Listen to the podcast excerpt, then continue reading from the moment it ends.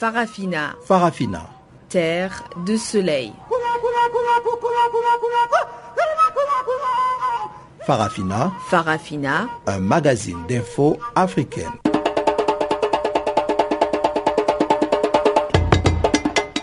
Présentation Pamela Kumba. Bonjour à tous et merci de nous rejoindre sur les ondes de Channel Africa pour suivre votre magazine des actualités en français, Farafina. Catherine Maleka sur la partie technique et voici les titres.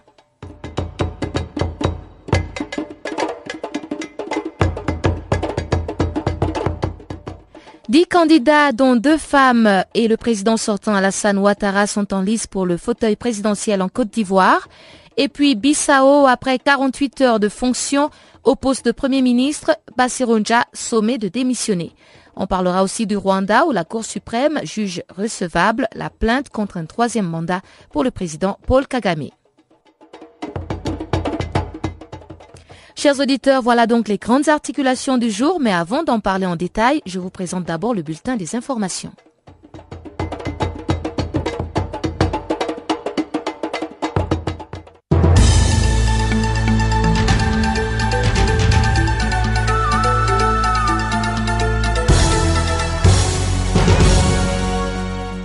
Ce bulletin commence par la Côte d'Ivoire. C'est officiel depuis ce jeudi. Dix candidats, dont le président sortant Alassane Ouattara, sont en lice pour la présidentielle d'octobre en Côte d'Ivoire. Ils étaient au départ 33, mais le Conseil constitutionnel n'a retenu que ces dix personnalités. Alassane Draman Ouattara, candidat à sa propre succession, affrontera l'ancien gouverneur de la Banque centrale d'Afrique, Charles Conan Bani. Pascal Afinguesson du Front populaire ivoirien de Laurent Gbagbo, Quadio Conan Bertin, qui se présente comme candidat indépendant, à l'instar de l'ancien ministre des Affaires étrangères Essi Amara, pour ne citer que cela. Deux femmes ont aussi été retenues dans la course au trône. Il s'agit de Kwangwa Jacqueline Claire et Lagou Adjoa Henriette. Le premier tour de la présidentielle est prévu le 25 octobre prochain en Côte d'Ivoire. République démocratique du Congo, une coalition d'opposants indexe la Cour constitutionnelle. Dans une déclaration publiée ce jeudi, les opposants disent, je cite, En donnant des avis et orientations tendancieux au pouvoir en place, les membres de la Cour constitutionnelle ont revêtu la casquette de membres de la majorité présidentielle. Fin de citation. L'opposition et certains membres de la majorité présidentielle accusent les partisans du président Joseph Kabila de tout faire pour le maintenir au-delà de son mandat. En effet, mercredi, la Cour constitutionnelle exigeait la nomination des gouverneurs des nouvelles provinces préalable à la présidentielle. Les opposants congolais estiment que l'arrêté de la Cour constitutionnelle ouvre la voie à un report du cycle électoral devant mener à la présidentielle vers la fin de 2016. Retour au point zéro en Guinée-Bissau. Après un bref mandat de 48 heures, Roja, le nouveau Premier ministre, a dû démissionner mercredi. La Cour suprême a jugé sa nomination inconstitutionnelle alors que Bassiroja avait déjà formé son gouvernement. La crise entre le président et le PAIGC, qui est pourtant sa formation d'origine, est ouverte depuis le 13 août, date à laquelle le président José Mario Vaz limogeait son premier ministre Domingos Simoes Pereira. La Cour suprême a rappelé que selon les textes, le PAIGC doit désormais désigner comme candidat à la primature son chef de file, c'est-à-dire Domingos Simoes Pereira. Restons dans le système judiciaire, mais cette fois-ci au Rwanda, où le Parti vert a saisi la Cour suprême. Elle devra trancher sur la légalité d'un troisième mandat pour le président Paul Kagame. Le Parti démocratique vert juge intangible l'article 101 de la Constitution rwandaise qui limite à deux le nombre de mandats présidentiels. Il demande donc à la Cour suprême d'empêcher sa modification. La plus haute juridiction du pays s'est en effet déclarée compétente pour statuer sur cette requête du Parti démocratique vert qui tente donc d'empêcher en justice une réforme de la Constitution permettant au président en exercice de se représenter en 2017. Pour rappel, le 11 août, le Parlement rwandais autorisait une modification constitutionnelle afin de pouvoir répondre à la volonté populaire qui, selon un référendum, réclamait un troisième mandat pour le président Paul Kagame. Du côté de la Centrafrique, la pression se fait de plus en plus sentir à Bangui, la capitale. Après Bambari mercredi soir, plusieurs grenades ont explosé dans la capitale centrafricaine. Deux personnes ont été tuées et au moins 22 blessés dans cet attentat. Les populations en colère ont barricadé les voies de circulation pour se protéger.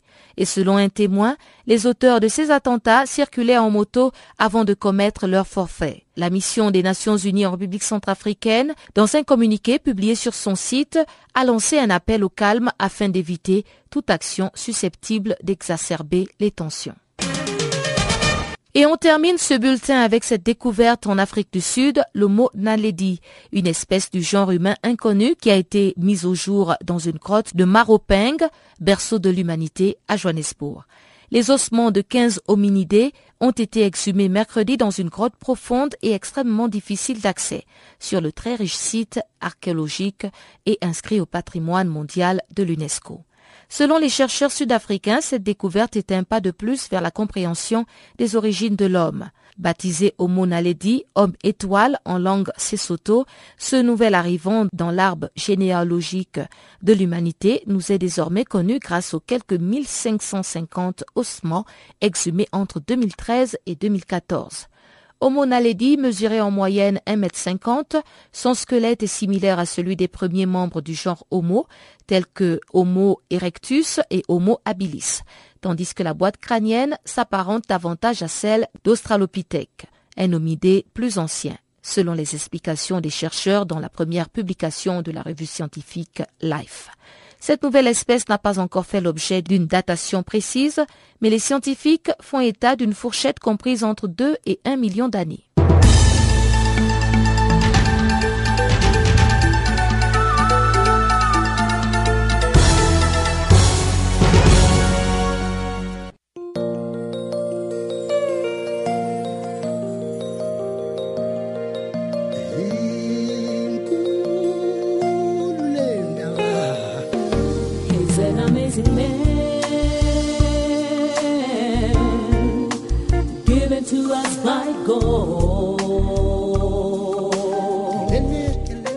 Channel Africa, la voix de la renaissance africaine. Écrivez-nous sur notre page Facebook Channel Africa. Faites-nous des tweets French Farafina ou bien Channel Africa 1.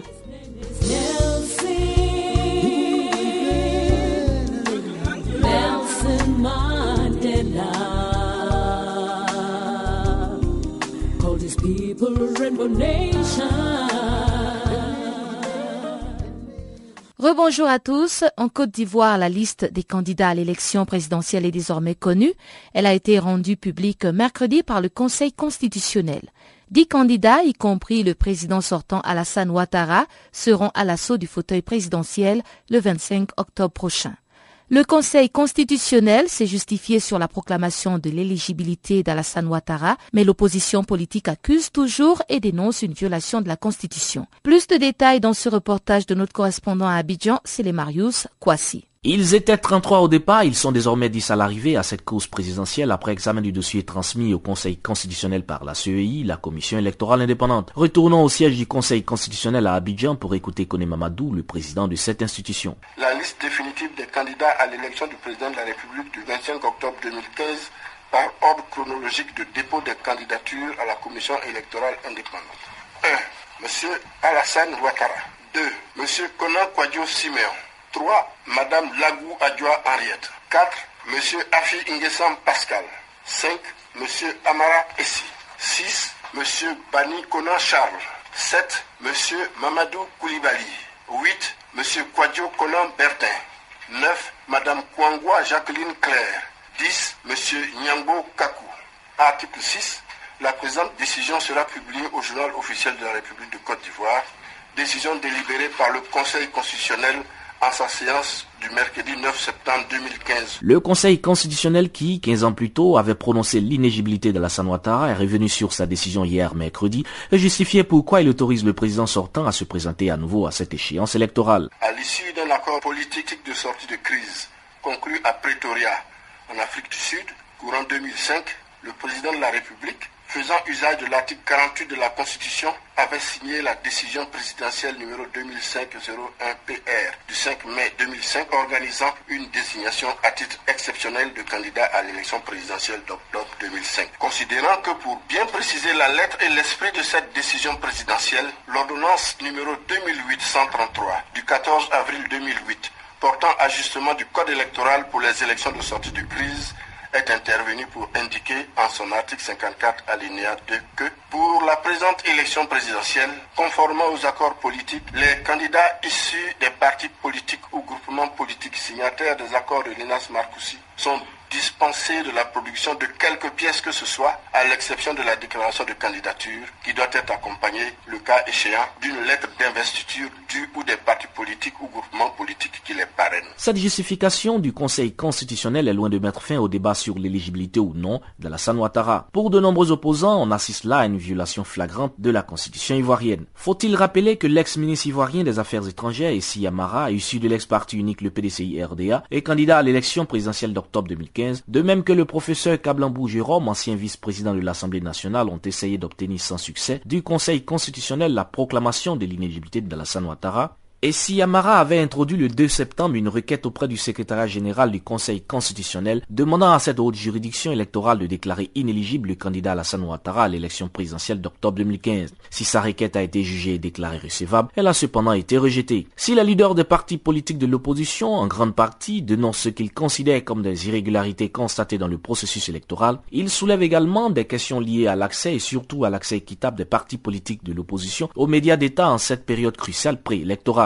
Cabran Apia, président du mouvement alternatif citoyen et porte-parole des partis de l'opposition. Un opposant doit toujours indiquer les marches supplémentaires de démocratie, de partage social euh, qui reste à faire dans un pays. C'est ça notre rôle. Il y a des points sur lesquels il y a des débats très fort. Le plus important en ce qui concerne les médias publics, c'est la notion d'équité. La notion d'égalité, c'est rendre les candidats. Nous avons insisté sur la nécessité de faire en sorte que les actes des candidats, des autres candidats, que le RHDP soit couvert dans l'équité avec les autres. La campagne électorale pour le scrutin d'octobre 2015 s'ouvrira officiellement le 9 octobre et durera 15 jours. Mais à Abidjan, la capitale économique du pays, on sent déjà l'ambiance électorale dans l'air.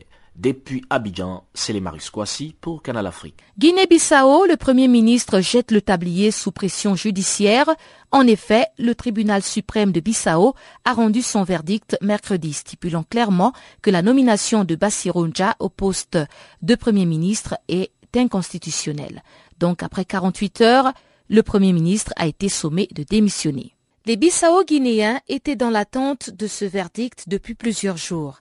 Et lorsque la Cour a confirmé l'inconstitutionnalité de la nomination du nouveau Premier ministre, c'était un ouf de soulagement pour beaucoup. Son règne était de courte durée, mais la fin était prévisible au vu des tensions et des mécontentements qui ont entouré cette nomination. En effet, Bassirodja avait été nommé à ce poste par décret présidentiel le 20 août dernier. Cette nomination décidée par le président José Mario Vaz était fortement contestée dès le premier jour. Mais Bassirodja n'avait nullement l'intention de démissionner puisque dans le courant de la semaine, il a formé son équipe gouvernementale en s'alliant à la deuxième formation politique du pays, le PRS. Tout cela en dépit des multiples interpellations de ses frères du Parti africain pour l'indépendance de la Guinée et du Cap-Vert. La Cour suprême, qui avait été saisie pour trancher cette nomination, a effectivement confirmé que la nomination ne répond pas aux règles du parti et donc le verdict a été rendu comme un couperet et Bassiroja a dû démissionner. Au sortir d'une audience avec José Mario Vaz, le président de la République de Guinée-Bissau, Bassiroja a déclaré aux journalistes, je cite, le président de la République vient de m'informer que la Cour suprême avait déclaré inconstitutionnelle ma nomination au poste de Premier ministre. Par conséquent, je me retire de mes fonctions. Je vais dans mon bureau pour formaliser ma décision. Fin de citation de Bassiro qui donc s'exprimait ainsi mercredi devant les médias. Le tribunal suprême a argué que le poste revient au leader du parti vainqueur des législatives qui se trouve être le premier ministre déchu, Domingos Simoes Pereira. Pour rappel, ce dernier nommé Premier ministre après les élections du printemps 2014 avait été destitué le 12 août par José Mario Vaz sous fond de mésentente entre les deux hommes. Le président avait parlé de manque de confiance au sein de l'État. Cette décision du tribunal suprême ramène donc les débats à la case départ. Le président va devoir trouver un nouveau Premier ministre tout en se tournant cette fois-ci vers le PAIGC, comme le veulent les règles politiques du pays.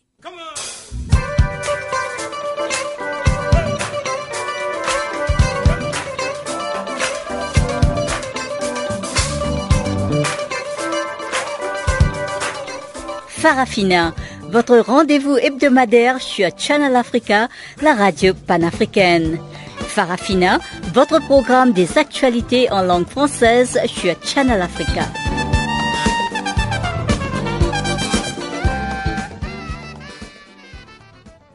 Et puis, au Rwanda, le Parti démocratique vert se réjouit du fait que la Cour suprême se prononcera sur la légalité d'un troisième mandat pour le président Kagame. Cette petite formation politique avait saisi la plus haute juridiction du pays après cette vue refoulée par un tribunal local. L'enthousiasme du Parti démocratique vert n'est pas partagé par tous les partis d'opposition, à l'instar du FDU, les forces démocratiques unifiées de victoire Ingabire. À la question de savoir si la vapeur peut être inversée, suivez la réponse de Boniface Tswangirimana, premier vice-président des FDU. Non, je ne crois pas. Peut-être ils ont accepté la demande du Green euh, parce qu'ils ne voudraient pas trancher qui n'ont pas, que la Cour n'a pas la capacité de trancher sur l'affaire. Sinon, on dirait qu'il y aurait euh, un fossé euh, dans les lois rwandaises. Alors, ils ont essayé de montrer qu'ils ont une compétence, qu'ils vont trancher sur ça, mais je crois qu'ils ne peuvent pas faire une autre chose dans l'audience, dans le détail du procès, ils ne vont rien trancher. Parce que nous qui sommes euh, dans le pays, peut-être les gens qui sont ailleurs peuvent euh, euh, se tromper sur cette affaire. Mais nous qui sommes dans le pays, qui sait comment le régime fonctionne, qui sait comment les institutions fonctionnent, on ne peut pas espérer quelque chose dans les cours rwandais si c'est nécessairement sur une affaire du président Kagame.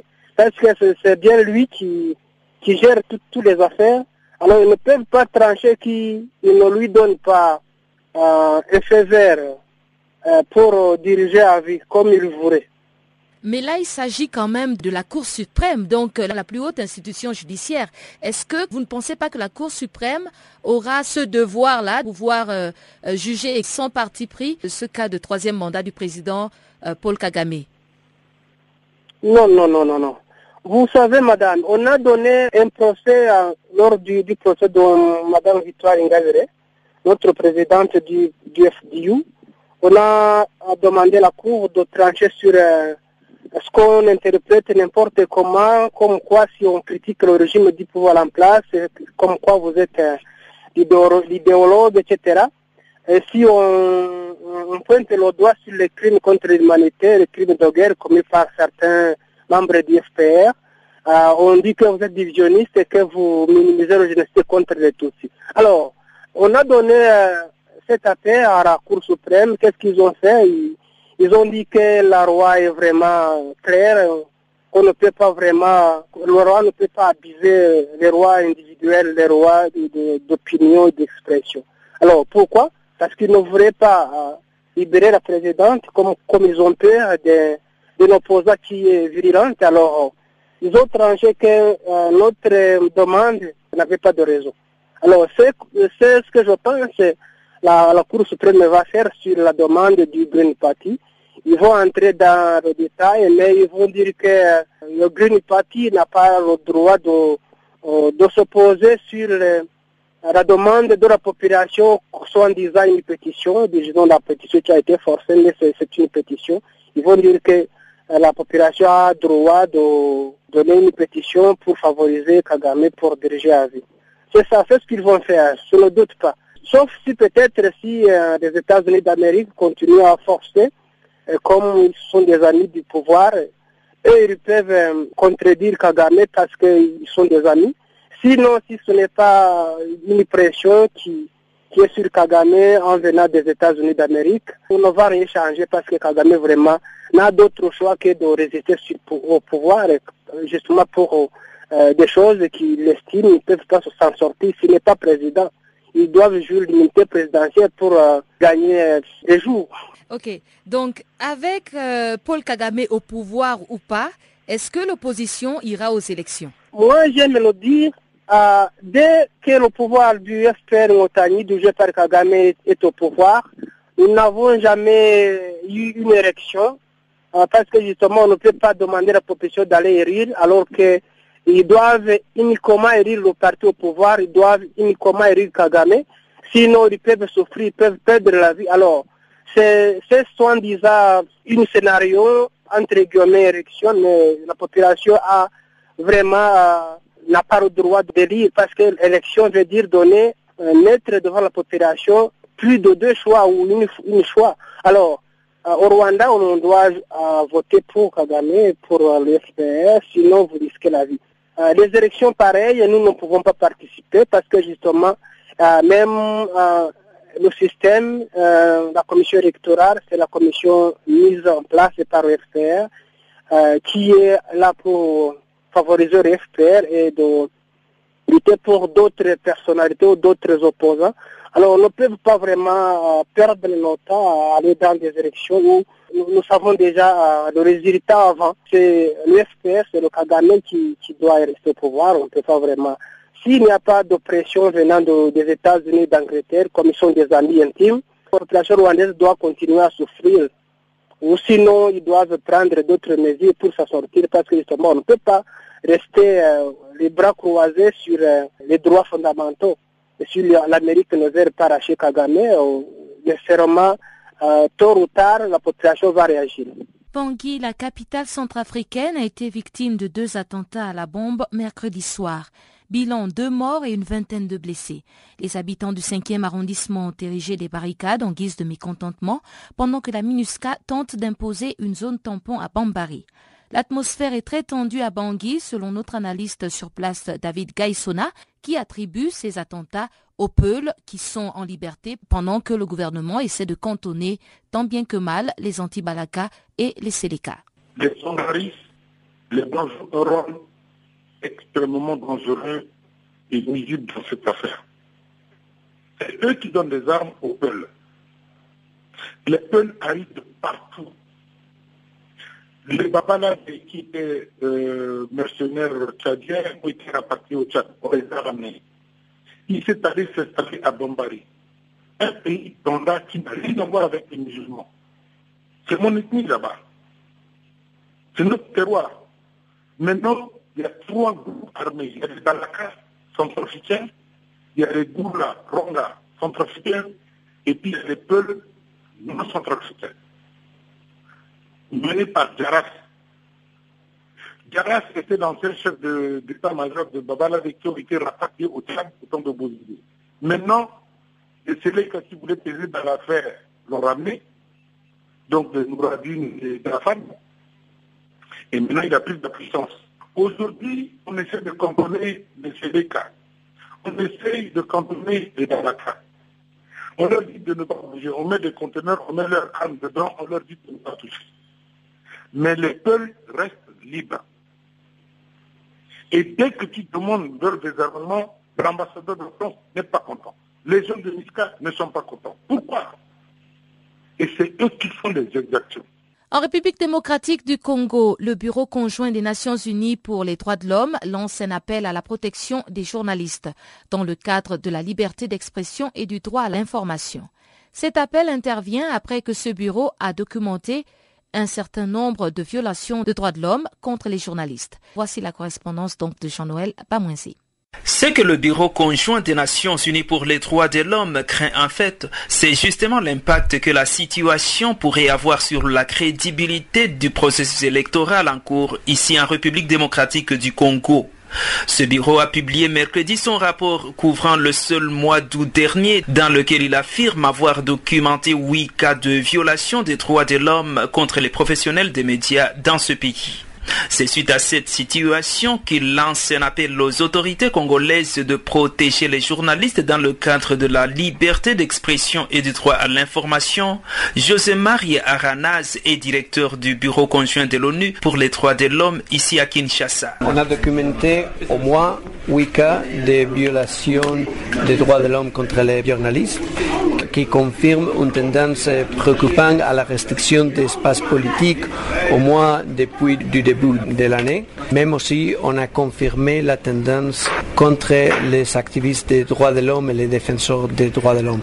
Et ça nous inquiète et c'est pour ça qu'on a mis toute l'information à la disposition du gouvernement pour prendre les mesures nécessaires et protéger tout qui travaille dans la crédibilité du processus électoral dans le cadre de la liberté d'information, d'association et aussi C'est impossible d'avoir un processus électoral crédible, libre et paisible sans le respect total à la liberté d'information, au droit d'association et au droit de manifestation. On a déjà constaté une tendance préoccupante à la restriction de l'espace politique depuis le début de l'année avec la restriction de toutes les libertés déjà citées. C'est justement une tendance à la hausse que le Bureau conjoint des Nations Unies vient de constater dans ce pays où il a documenté 393 cas de violation de droits humains en juillet. Le rapport du mois d'août fait état de 409 cas. Les victimes sont les habitants de l'Est et pour ce Bureau des Nations Unies, la situation est inquiétante car ce sont les services de sécurité qui commettent le plus grand nombre de violations dans cette partie du pays. Écoutons une fois de plus le directeur de ce bureau ici, José Maria Aranaz. C'est le deuxième mois consécutif que les chiffres de violations des droits de l'homme ont augmenté.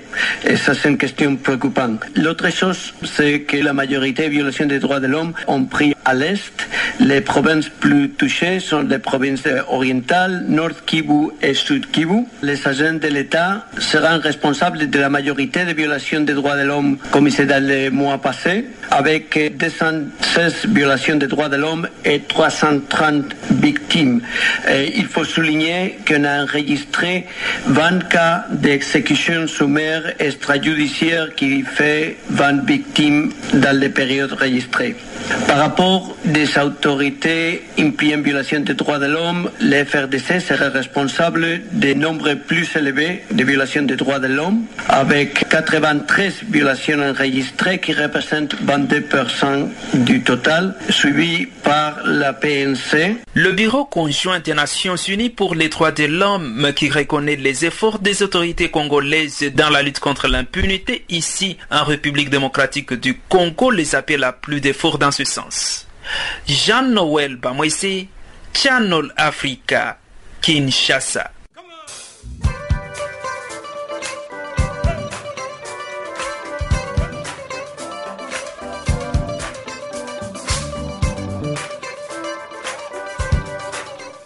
Farafina, votre rendez-vous hebdomadaire sur Channel Africa, la radio panafricaine. Farafina, votre programme des actualités en langue française sur Channel Africa.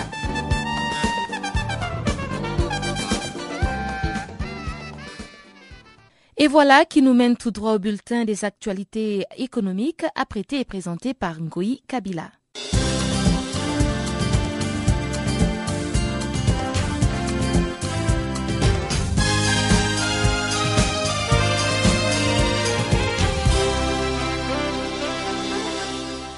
Les opérateurs actifs de la Banque africaine de développement BAD au Burkina Faso connaissent une croissance de 24% par rapport à l'année écoulée, soit 390 milliards de francs CFA et un taux de décaissement de 35%. Les portefeuilles de ces opérations portent sur 16 de projets, dont 13 nationaux et 3 multinationaux. Il faut noter que l'accomplissement des projets restants de la BAT rencontre quelques difficultés, notamment la non-satisfaction des conditionnalités liées au prêt, les retards liés au processus de passation des marchés, la défaillance technique et financière de certains prestataires et fournisseurs, l'insuffisance suivie des chantiers exécutés par les entreprises. Les partenariats entre les Burkina Faso et la BAD s'inscrit dans le cadre de la stratégie pays 2012-2016. Cette collaboration se focalise sur les secteurs des infrastructures, des transports, des finances publiques, de l'agriculture, de l'eau et l'assainissement, de l'énergie et de la bonne gouvernance. L'Afrique subsaharienne présente 12% de la production mondiale de café avec 6,6 millions de tonnes en Éthiopie, 3,8 millions en Ouganda et 2,2 millions en Côte d'Ivoire pour la campagne 2013-2014. La majorité de cette production est destinée à l'exportation.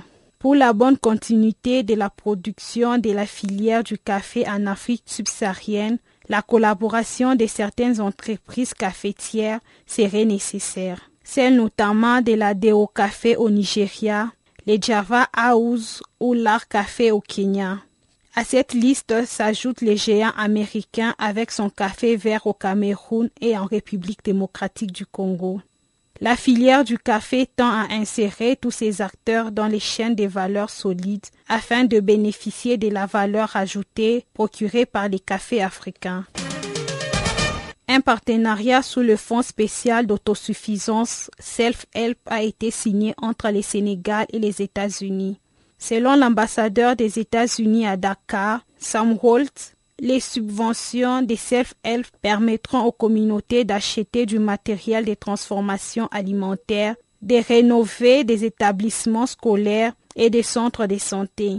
Les Sénégalais pourront aussi bénéficier de la création de nouvelles activités génératrices de revenus aux impacts durables pour les communautés et les générations à venir des Ingukor à Kolda et Kekungu en passant par Saint-Louis, Lumpol et Dakar, a fait savoir Sam Walt, l'ambassadeur américain accrédité au Sénégal. Sam Walt a fait savoir que ce fonds spécial d'autosuffisance Self-Help se développera sous les subventions d'appui au programme de développement communautaire. L'ambassadeur a aussi ajouté que ce programme consiste à l'autoprise en charge de la population. La Mozambique a inauguré la plus grande pépinière d'Afrique. Elle aura une production annuelle de 12 millions de plantes d'eucalyptus. Cette grande pépinière a coûté 7 millions de dollars d'investissement au groupe portugais Portucel Sopocel et la Société financière internationale.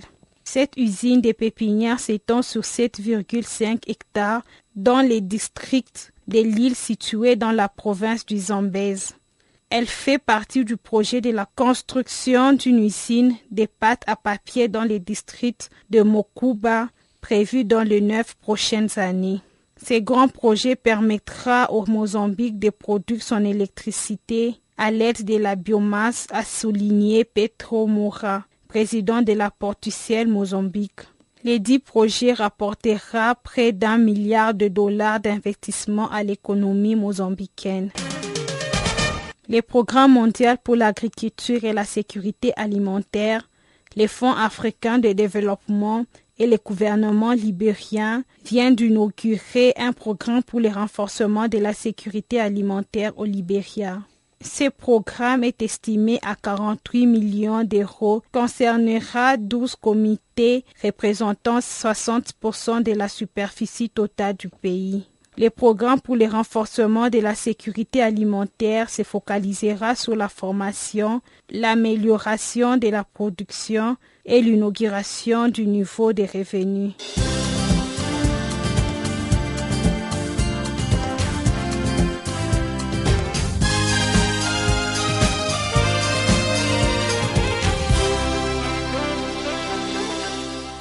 Les foyers nigériens sont en manque de gaz butane depuis quelques semaines. En effet, la société de raffinage est en cessation de fonction pour des raisons inconnues. Les derniers stocks sont épuisés et voici le reportage à Niamey d'Abdul Razak Idrissa. Niamey, la capitale, ainsi que plusieurs villes du Niger manquent de gaz depuis quelques semaines. Chaque matin, les boutiques de revente sont envahies par les chefs de famille et autres travailleurs qui utilisent cette énergie pour pouvoir se procurer le maximum dans les stocks restants. nous, on est habitués, ça fait longtemps. Je peux dire qu'à 80% chez moi sur le gaz, on utilise. Et je crois que ça, serait très difficile. Je ne sais pas comment on va gérer ça, mais ça serait très difficile. On dit qu'il n'y a pas de gaz, il n'y a rien, il n'y a rien. Bon, jusqu'à présent, on attendait. Ça fait une semaine de cela. Ces distributeurs dans un des quartiers de Niamey a tout de même une explication à cette pénurie. Cela est causé principalement par une panne technique au niveau de la SORAS. Nous savons tous que les gaziers au Niger, les distributeurs de gaz, dépendent exclusivement de notre fournisseur, la Sonidep. et la Sonidep obtient ses produits exclusivement de la SORAS. Donc la SORAS étant en arrêt technique pour le moment, nous nous retrouvons face à ce phénomène de pénurie de gaz. La SORAS, c'est la société de raffinage des produits pétroliers du Niger créée en 2011 à plus de 1000 km de Niamey, la capitale. La majeure partie de son capital est détenue par les Chinois. Les pannes techniques qui bloquent son fonctionnement sont récurrentes depuis qu'elle a été créée. L'origine de la panne qui occasionne la pénurie actuelle ne serait même pas connue. Du coup, les distributeurs envisagent d'autres solutions. En relation avec les autorités, les distributeurs de gaz et la Sonidep essaient de trouver des solutions. Euh, apparemment, la solution se dirige vers de l'import du gaz, tout à fait, pour au moins pallier à ce, manque euh, temporaire, donc pour que la, population ne ressente pas vraiment l'effet plein de cette pénurie. Nous essayons de trouver une, solution au courant de cette semaine-ci et au moment où on en parle, les tractations sont déjà bien avancées pour obtenir du produit à partir de l'extérieur. Euh, à notre niveau, nous essayons quand même de, prioriser, de donner des priorités à l'accès au gaz. Bien sûr, nous voudrions le fournir à tout le monde, mais en nous-mêmes, nous, nous donnons quand même priorité aux hôpitaux, aux districts sanitaires, à toutes les gens d'institutions qui ont vraiment besoin de gaz pour euh, l'aspect vital. Depuis 2011 que cette société de raffinage des produits pétroliers est créée, l'utilisation du gaz butane est rentrée dans les mœurs des familles nigériennes qui vivent ainsi difficilement cette situation. Razak Idrissa à Niamey pour Canal Africa. L'Afrique, à l'instar de la communauté internationale, a commémoré ce jeudi la journée mondiale de la prévention du suicide. Cette treizième édition était placée sous le thème Tendre la main et sauver des vies. Selon l'OMS, chaque année, plus de 800 000 personnes se donnent la mort, ce qui représente une moyenne d'un suicide toutes les 40 secondes et une tentative toutes les 3 secondes. Le nombre de suicides a toutefois diminué dans les pays développés depuis ces 20 dernières années notamment en raison des actions de prévention menées par les pouvoirs publics et du travail effectué en première ligne par les différents intervenants. Professeur Lisette Rab est la fondatrice de l'organisation non gouvernementale Fondation Itemba. Selon elle, le suicide peut être prévenu.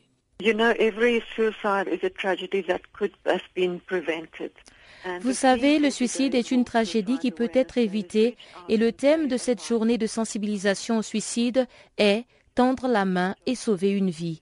Et je pense que cela signifie que tout individu doit s'informer. Le savoir, c'est la puissance et connaître des informations liées aux causes de suicide, que sont la dépression par exemple. Les chercheurs ont prouvé que plus de 90% de suicides sont liés à la dépression et c'est une maladie qui peut être traitée et vivre avec comme d'autres maladies chroniques. Donc, plus on s'équipe, mieux on peut lutter contre cette maladie. Le suicide étant un phénomène complexe, chacun peut chaque jour être confronté à la grande détresse d'une personne aux idées suicidaires.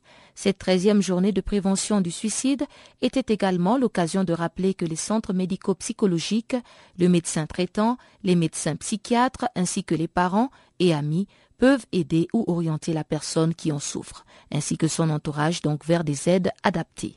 L'Organisation mondiale de la santé considère le suicide comme un problème de santé publique énorme, mais en grande partie évitable aujourd'hui à l'origine de près de la moitié de tous les morts violentes. On compte actuellement près d'un million de décès annuels dus au suicide et le coût économique se chiffre en milliards de dollars selon les estimations. Le nombre de décès dus au suicide pourrait donc passer à 1,5 million d'ici 2020.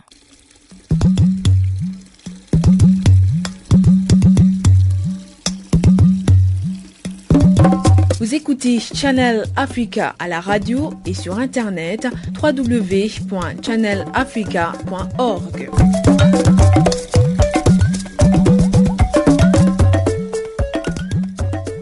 Dossier Ebola, le représentant spécial du directeur général de l'OMS pour la réponse à Ebola, Dr Bruce Aylward, s'est dit encouragé par les dernières nouvelles sur le terrain avec de moins en moins de cas dans la région ouest africaine.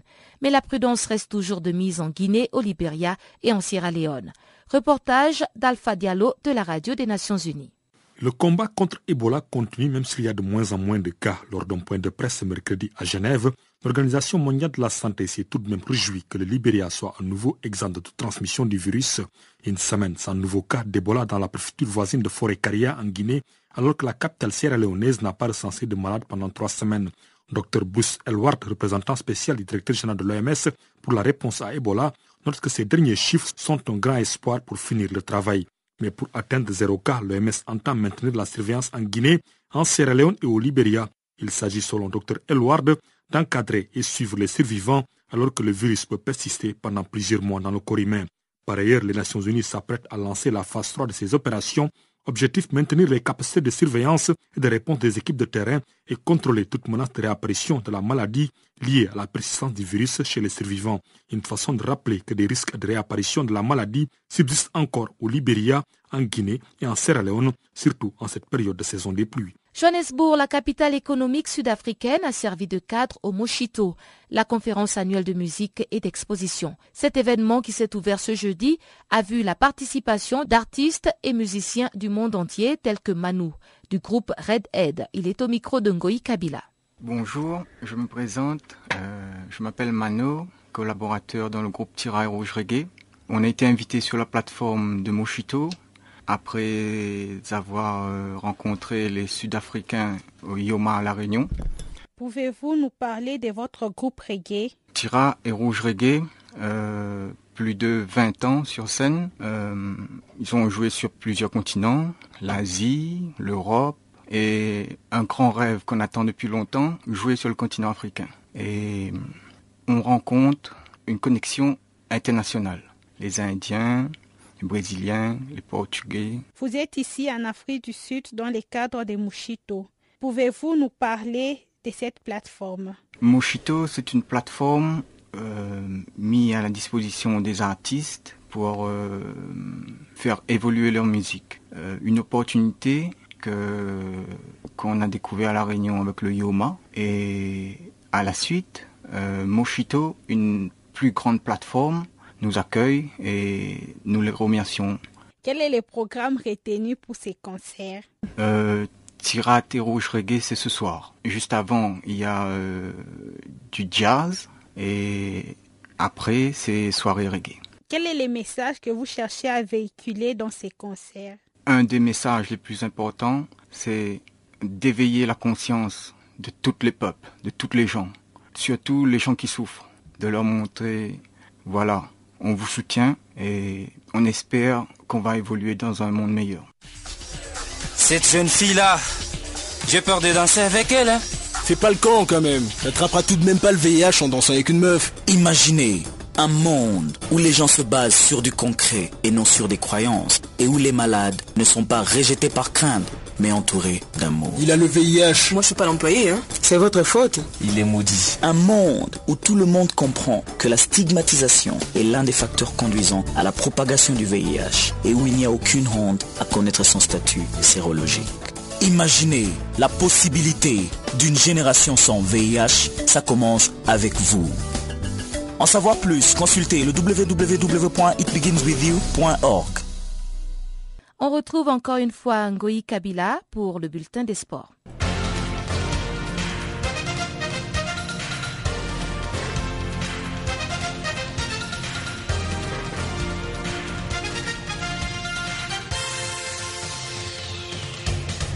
L'Afrique du Sud se place à la tête du tournoi de badminton avec six médailles, dont trois en or et trois autres en argent, à l'issue de la journée de mercredi aux Jeux africains de Brazzaville.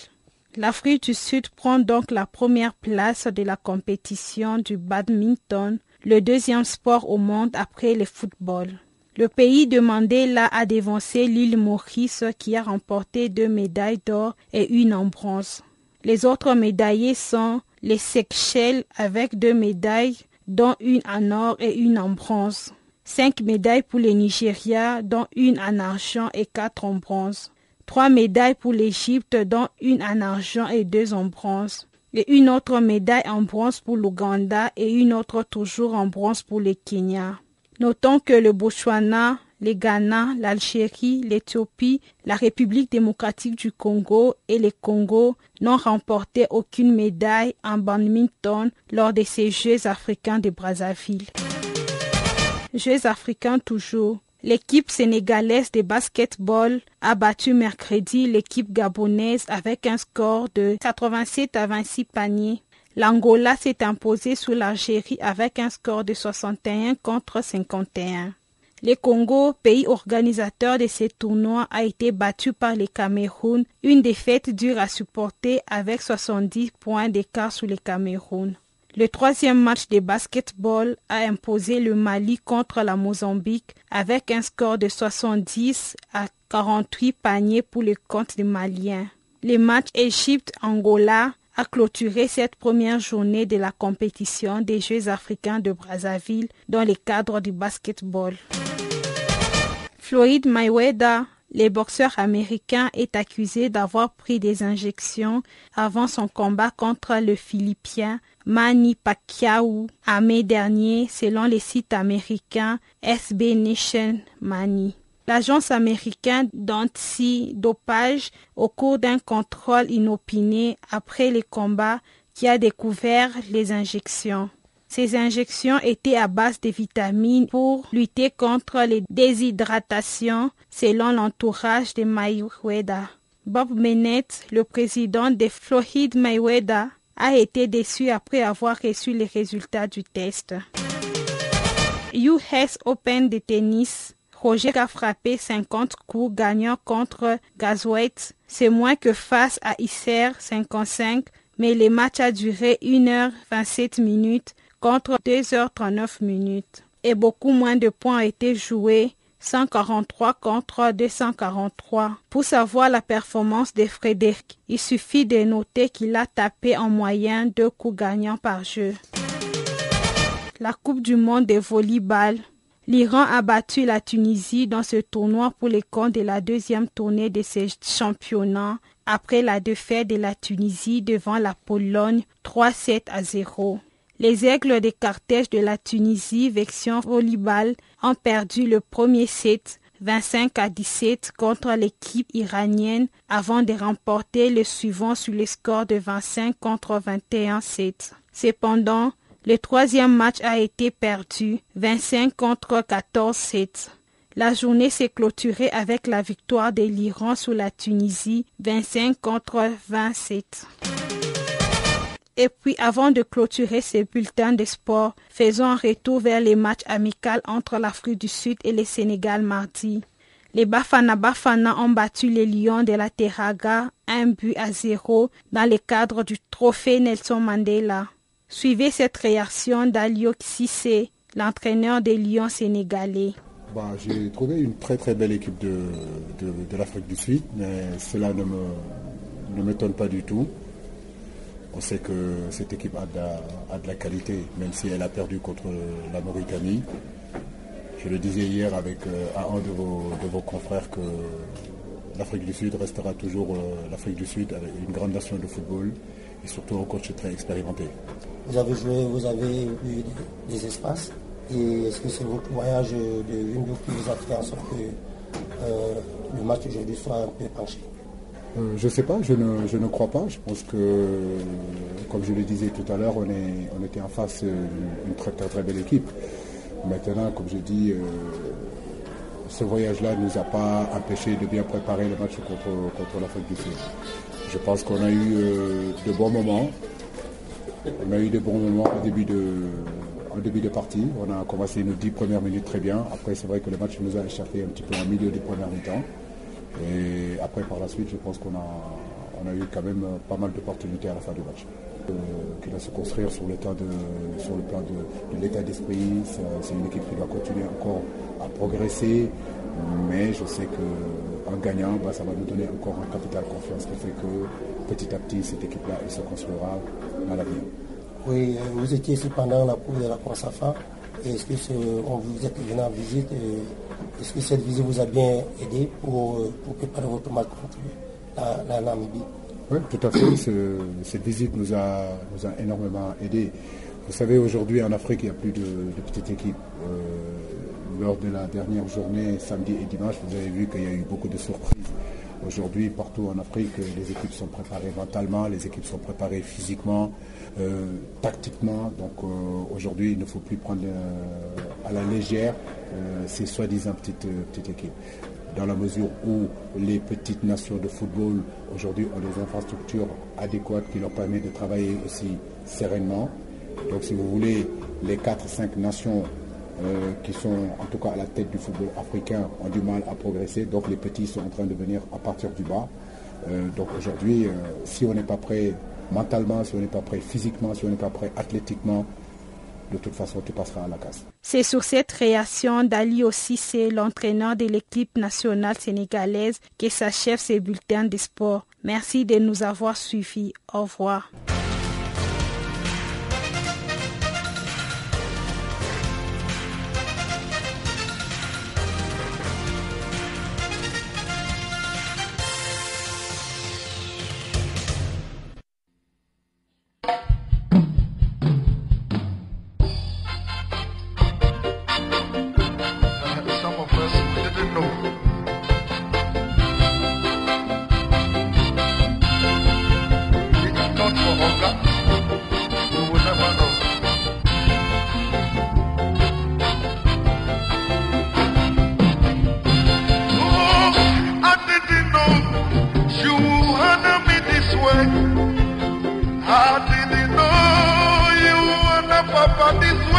Africa. Kabiyesi, we didn't know you will honor him this way.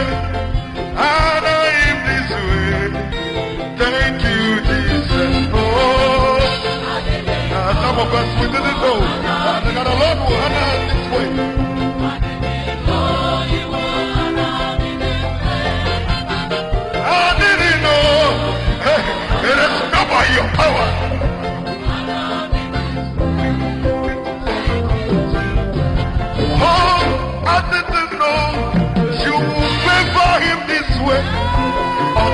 We didn't know that you would favor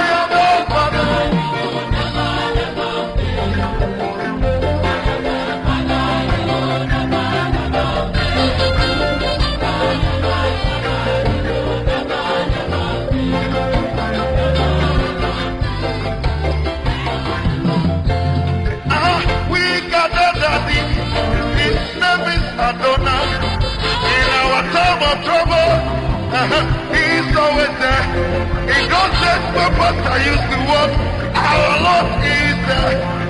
He's the rock of ages. He will never, never fail us. Oh.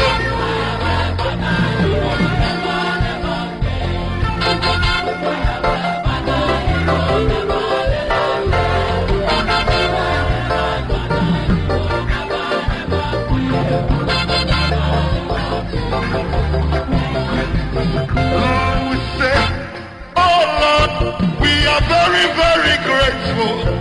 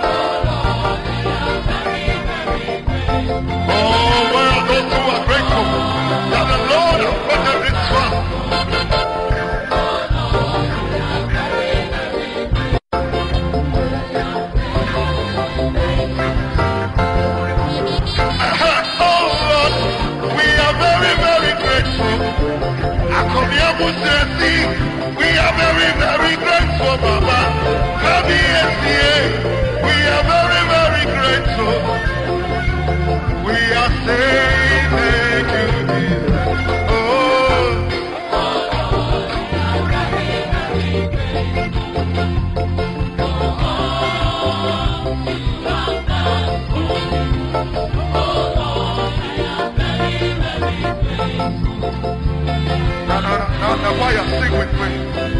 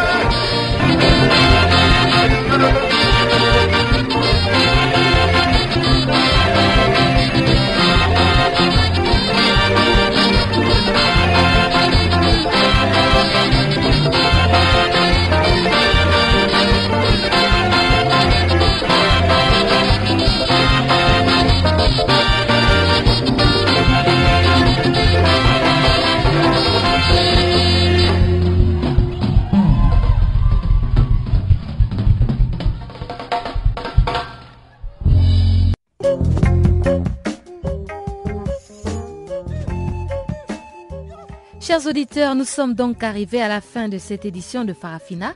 Comme d'habitude, retrouvez-nous sur notre page Facebook Channel Africa 1. Faites-nous des tweets, French Farafina ou encore Channel Africa 1. Merci de nous avoir suivis. Au revoir.